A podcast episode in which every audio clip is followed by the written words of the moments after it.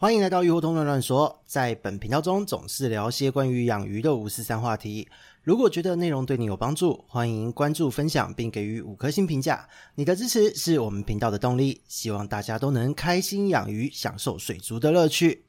Hello，大家好，这里是鱼活通乱乱说的梧桐，我们又见面了。这个礼拜呢，即将要过年了，那有收到不少的呃新年小礼物，那非常感谢，就是各位的养鱼爱好者们、养鱼的朋友们。那这些朋友们就让我简单在一开场的时候先感谢一下。首先是就是呃专营鱼类的生饵啊，还有周边设备的一些角落水族。再来就是呃文创能量爆棚布娃娃挂画酒之外，最近呢，哦我这边好像在帮他业配药，连 T 恤都已经出了的上班偷养鱼，他们甚至还做了 T 恤，非常的酷。再来就是有和小弟这边联名哦，结果小弟自己觉得就是签名，我自己签名还蛮丑的，因为我写字真的从国小后都没有进步过。那近期呢，就是也繁殖成功，月光鼠的鼠博馆，再就是还收到了就是有酱油味的虾饼，真的是很感谢。就是独居男子是需要被喂食的。那再来就是呃，也感谢就是台湾第一家饲料商海丰饲料的年历贴纸，还有新推出的 GP 家亲密伙伴系列的七彩和水饲料，这个真的是非常优质的饲料。那总而言言之呢。就是感谢大家的爱，在水族的路上呢，就是大家真的可以继续一起努力下去，因为我觉得真的有很多事情可以玩。今年呢，我们一定要更加努力，让这个产业变得更好。那再来就是呢，小弟这边二零二三年的年度计划也公布了。不是一个什么大不了的计划，但是其实是因为过去在水族界好像也没有什么人这样玩。那一般的饲主们呢，其实也会遇到蛮多的问题。所以呢，在这个计划中，等于就是小弟担任几间优质观赏鱼卖家的合作鱼病顾问，让大家呢就是在买鱼回家养一养，出现问题你可能不会养，或是哪一边没有注意到出现了养殖上的问题。这个时候呢，你在第一次的咨询，还有这当次咨询之后的后续追踪是可以免费进行的。那目前的合作店家有六家，就是有像小岛水族哦、专营短鲷、灯鱼、属鱼都有，还有一些珍稀鱼种。那再就是上班通养鱼，还有我们的鼠博馆、孔雀鱼大师计划、隐居鱼人水族，还有就是盘商的松涛水族。只要你有跟他们抓鱼，每一个箱子呢，里面都至少会有一袋鱼袋，上面是贴有小弟的活动贴纸。那那贴纸共有两款哦，这个部分就是看通路选择了哪一款，就是随机，所以呢没有绝对。那一款呢是呃有小弟 logo 的贴纸，另外一款则是就是还蛮文创气息的，嗯，蛲虫贴啦。那因为这个小弟自己本身是做寄生虫研究出身的，所以用蛲虫贴应该也是很正常的事情。所以请大家收到的时候，就是你要留念也可以撕下来，你要丢掉也可以，反正总而言之，在撕下来之前。请你记得先拍照，接着扫描 QR code 进入官方的赖账号。那万一万一万一在日后你饲养的过程中呢，鱼有出现状况，你就直接呢尽早跟小弟预约咨询。预约时间到之前呢，你就把这张照片发给我，跟我联系，你就可以享有一次免费咨询的这个服务哦。那这边一定要说明一下哦，因为这个照片上面会有压流水号。所以呢，其实主要的这个辨认是辨认流水哈，请你千万把照片拍清晰一点，否则这样子我没有办法做辨认和记录，就很残念了哦。那也要强调一下，就是因为这个是等于像是啊你自己买鱼的一个保命符或者是护身符一样的感觉。及早来咨询，我们可以及早解决您的问题。那这一个照片呢，请你千万不要轻易的传给人家，因为辨认流水号用过就没有了。千万不要来说，诶，我之前有买，可是我把流水号给人家用了，然后结果现在我的鱼生病，该怎么办？可不可以享有这个服务？不行，对不起，没有办法，这样不公平。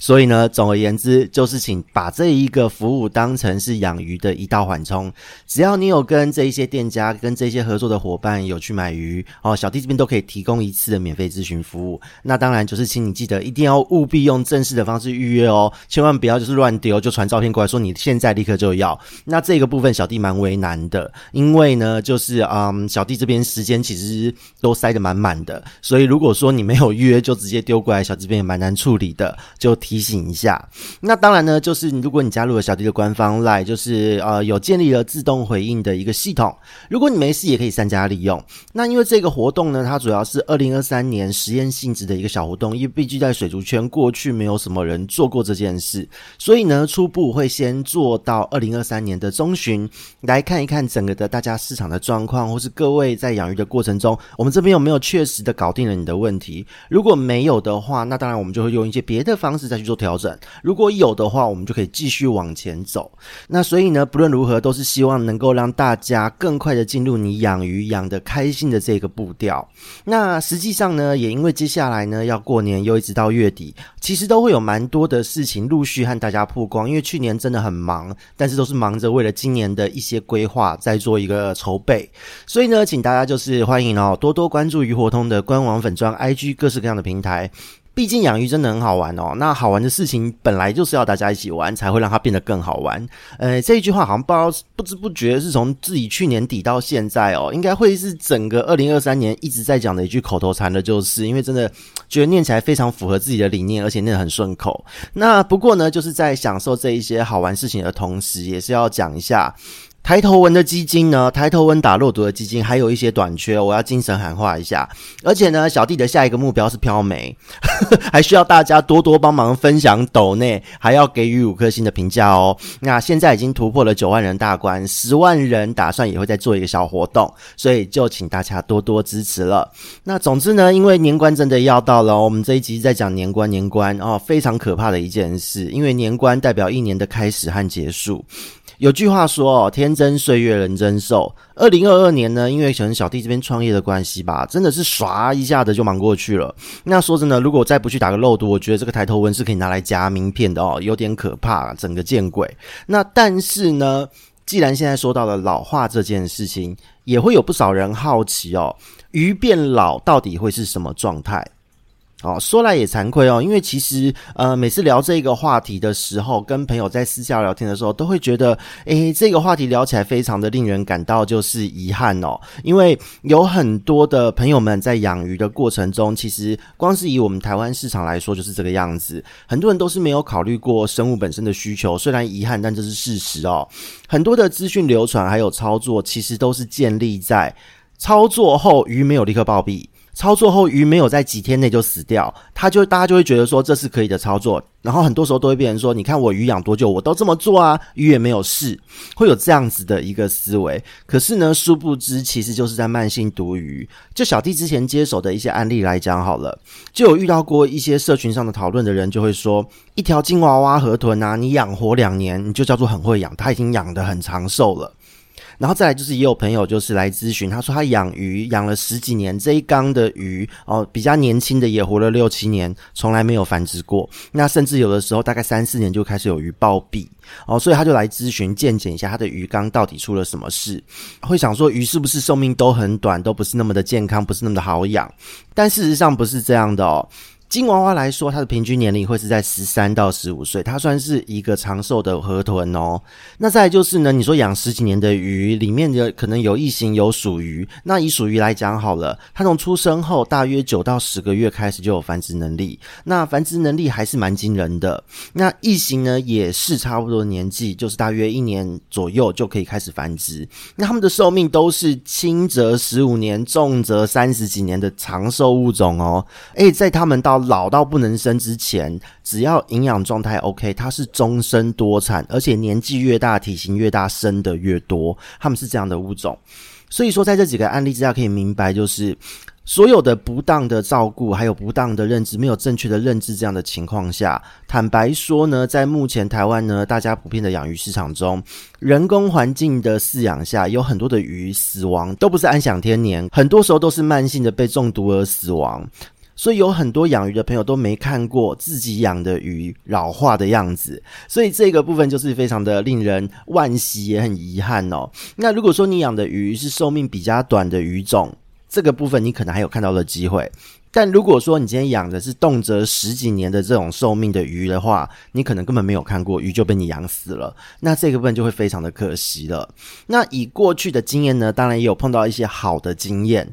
那就有碰过这样子的饲主哦，他可能过去真的顾得很好，那他平常都非常的用心照顾，也会给鱼切换一些不同的饵料。那但是呢，就是因为他对于鱼的老化的表现太过陌生，因为毕竟这个朋友他是休闲饲主，所以呢，他非常的自责，他就觉得很难过，我的鱼怎么会这样？那那他照顾得很用心，为什么鱼会变成这样的状态？结果呢，因为他透过朋友的介绍就跑过来找我，因为当时小弟好几年前是没有公开开放咨询，都是朋友之间互相介绍才会咨询到。结果呢，当在当时呢，就是看到了这一位朋友的照片、影片。也确认了他的照顾方式和钢况之后，看一看那个鱼只是单纯的老化，所以当确认到只是单纯的老化之后，跟这个事主说明，才解开了他好几周的焦虑和自责感。到最后呢，就是这个事主呢，在他良好照顾之下，鱼往生了，老死了。那他也好好的把这一个老死的鱼尸体呢，就是埋在家中的盆栽土壤中，也传了讯息跟小弟这边说一声谢谢。那其实对于我们这种在接受这一类咨询的人来说呢，这是一个很棒的经验，因为你会看到一个用心的饲主，他陪伴一条鱼、一个生物的生老病死，哦，到他生命的最后都是陪伴着他。那作为一个饲主呢，可以说是功德圆满了。对于我们这一些协助鱼病一直在看的就是宠物被虐死、鱼被虐死的人来说，也会觉得这样子的饲主是非常难能可贵的。那那一名饲主呢，虽然在这一次的咨询之后，跟他可能缘分比较淡薄，没有交到朋友哦，毕竟是因为这个业务上的往来。可是我到现在对于这个案例的印象还是非常的深刻。那也当然呢，就是有碰到不少事主，不是说他养的不好，而他养的还不错。然后呢，他看到鱼怪怪的，他就乱搞了一堆，比方说就是老三宝嘛，升温滥用药物又盐巴乱加，结果发现说鱼好像更惨了。到底是不是发生什么怪病，才紧张兮兮的跑来问小弟这边？特别是在去年开始提供了咨询服务后，真的有几个案例是这样哦。那看到这样的案例，自然就会有一点傻眼了。因为当确认到了资料后，看了他的影片、照片后，一看，我说你这个就只是老鱼而已啊。那本来这条鱼应该可以再再回一段时间的，可是你这样一搞之后才来问我啊，这一搞根本就拉不回，因为可能已经是风中残烛了，弄到那个火又更小，生命的火焰又更微弱哦，真的就是加速这个鱼上天国的速度。所以呢，在这样的状况之下，为了不要造孽。正确的饲养管理观念，还有就是对于生物的一个状态的认识，实在是非常的重要。如果说是养殖管理的部分哦，正确的饲养管理观念，在其他的集数，小弟们已经说很多了，今天就不多说这一块。那今天的主题呢，就是要跟大家好好的介绍一下，鱼如果老化了，到底会有怎样的表现？如果你不知道自己的鱼到底是生病，还是只是说老了，结果你乱处理一通，那真的就是妖熊哦，妖兽而不是天兽哦。所以麻烦就是各位，请你至少一定要知道自己养的鱼老了是什么样子。那讲到这边呢，就是也会有很多朋友会问哦，以前在聊天的时候经常会被问，诶，可是我一缸鱼是混养，诶，我养的鱼那么多种，我怎么知道它们到底是病了还是老了？难道是每一种都差不多吗？嗯，对，还真的就是差不多哦。就是鱼的老化呢，其实会有蛮多迹象可以看得出来。但其实呢，这个老化的迹象呢，它会是一个阶段性、循序渐进的过程。那这个过程，它是因为鱼的生理的机制哦，内分泌互相影响的结果。所以，即使它是不同的鱼种，但进程发展和表现其实是大同小异的。如果说你是一个正常照顾的饲主，啊，那个什么定期下药、长期高温饲养，然后定时会驱虫的这些都不算是一个正常照顾的条件。我先强调一下，当你今天在正常照顾的状况、水质都很稳定的前提之下，你某一天发现的鱼，诶，奇怪嘞，你养很久的鱼呢，忽然间食欲显著的下降，然后呢，开始慢慢的活动力减低了，体色也变得黑黑的，而且呢，鱼的两眼，不然你会发现它眼睛。是有神的哦，确认过眼神，你就知道它眼睛好像在看着什么东西，对周边的事物有好奇。忽然间慢慢开始，就是变得对于周遭的事物好像没有那么的在意，有点呆滞感。然后呢，鱼的眼睛外侧也同时开始微微的发白。那这个时候呢，你去观察鱼的体表，你会发现它的鳞片好像变得比较厚一点点。可是又不是说像是体表的黏膜增生那种雾雾的感觉，就是鳞片单纯的变厚，而且最明显的会是边缘的轮廓会变得看起来异常的清晰。哦，就是你会看到一条鱼，可能它的鳞片的接缝有一条黑色线，哦，鳞片的外轮廓。可是你仔细看，你会看到这一个鳞片的外轮廓会出现一层透明的东西，好像是我们吃布丁的布丁那一层封膜一样，那一层外面的那一层透明膜。哦，你会看到在这个鱼的鳞片边缘的轮廓会有。这一层膜的这种感觉在，那再来就是它的呼吸频率会变得慢，而且呼吸呢，你会发现它变得好像比较浅一点点。我原本可能吸吐吸吐，它会忽然变得好像吸，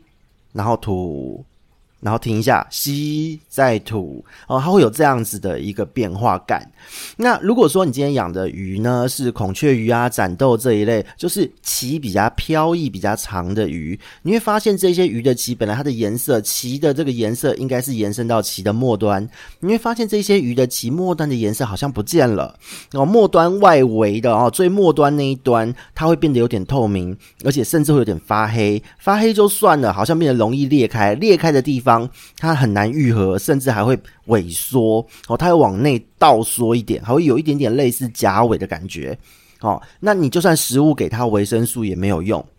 这个时候呢，就是当你发现了刚刚讲的这些所有的状况，你在你紧张个半死要乱搞之前，要乱加东西之前，请饲主朋友们。先上网查一下你养的这条鱼的寿命。那这边呢，就是也要小小的额外补充给各位。如果你要找一条鱼的寿命资料，小弟这边也一定强烈的建议你用学名去找，因为呢，用英文的资料去找会准确度会高很多。虽然还是多少会有错哦，但是呢，中文资料蛮多都怪怪的。比方说过去就查询过。呃，巧克力娃娃的平均寿命，以我的实际饲养经验，大约都是五年上下。可是被写成一年的都有，然后金娃娃两年，我就觉得，嗯，这到底在写什么？哦，所以呢，虽然说海外的资料也不是说百分之百完全正确，但是呢，比起中文资料来说呢，正确的比例是相对高比较多的。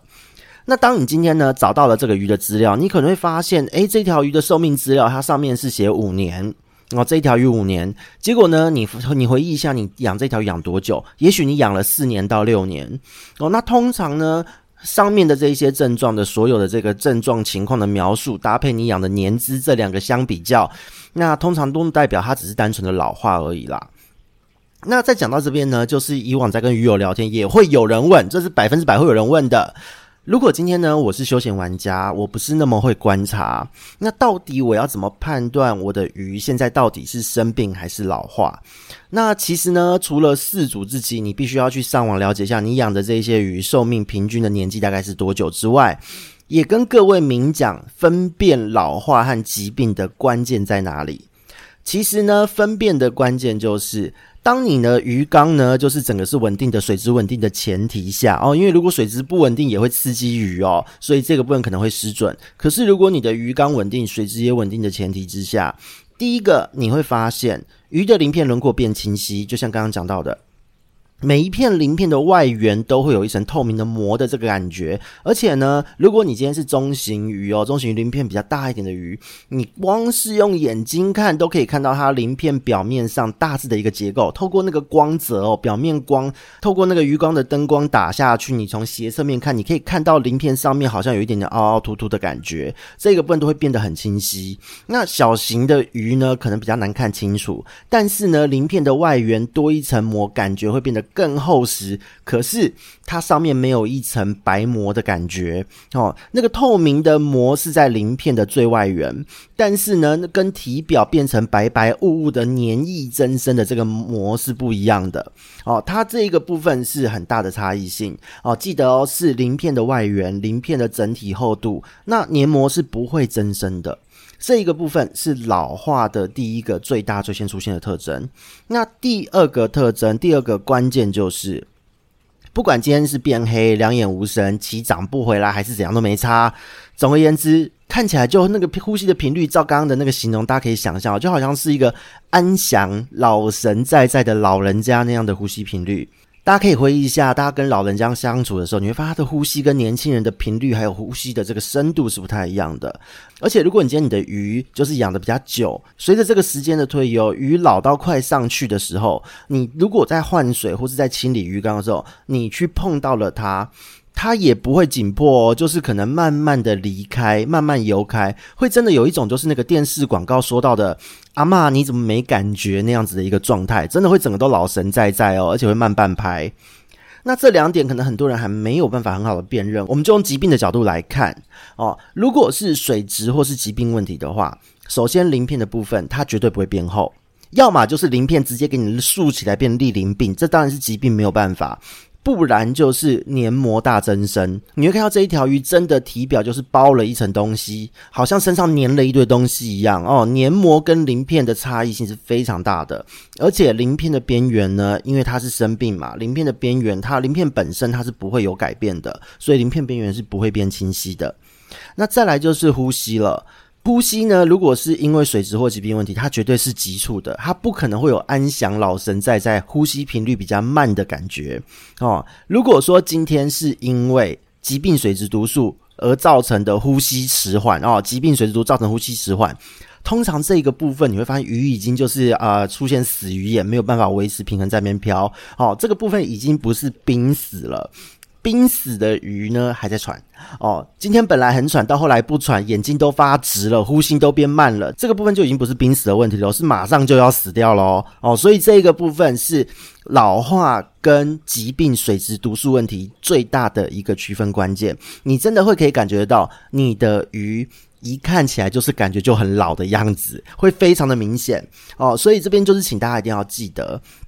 如果你今天当你判断出来你的鱼是老化。那这时候呢，你可以不用太过紧张，你就好好的开始准备。呃，不论你是要焚香、净身、斋戒啊之类的都可以。总之就是祝福这一条小宝贝哈，让他早日脱离这个轮回，也感谢他这些年的陪伴。那再来呢，就是如果是疾病，你判断后来发现他那个状况是疾病，不是老化，那就是不要拖延，你赶快去搞定这个疾病的问题最好。哦，那讲到这边呢，就是我们前面有讲到，它其实老化呢是一系列的内分泌还有生理机制互相作用的一个状态，所以呢，来简单的介绍一下老化的进程。通常来讲呢，在一开始你的鱼开始步入到老年的时候，除了它的这个繁殖能力哦，卵质卵量会下降，体色会变之外，再来就是。第一个步骤，你会发现鱼鳍的颜色和延展度变化，哦，鱼鳍容易裂开，不容易愈合，末端开始慢慢失去色泽，甚至会萎缩。那接着呢，就是食欲活力会开始下降，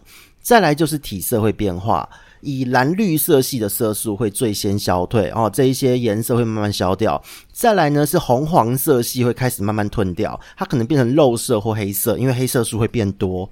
同时呢，鳞片的部分会一起跟色素有改变哦，它会在这时候开始出现就是增厚的感觉，眼睛的外层呢，也会开始些微的发白，而且两眼会开始慢慢的放空呆滞。那随着时间的推移呢，这个状态会越来越严重，哦，就像老人的白内障一样的感觉。那在这个时候呢，你会发现鱼的呼吸频率伴随着体色啊，或是它的鳞片的变化，呼吸频率也会慢慢的下降。那到了最后呢，就你会发现鱼逐渐的消瘦。但是呢，你过程中，因为它的反应整个会慢到一个里程碑哦，你会觉得它的个性性格好像越来越稳定，对于外界的刺激更无动于衷。而且呢，它本来呢是吃少少，后来慢慢就根本就不吃，到了拒食的程度。某一天，它就直接这样子就走了。那这个进程的时间呢，很多人会问大概要多久？这一个部分很难说，因为依照鱼种的不同，差异会非常大。但是呢，你只要发现从鱼鳍开始，接着是鳞片和眼睛呼吸频率的反应开始一系列的变化，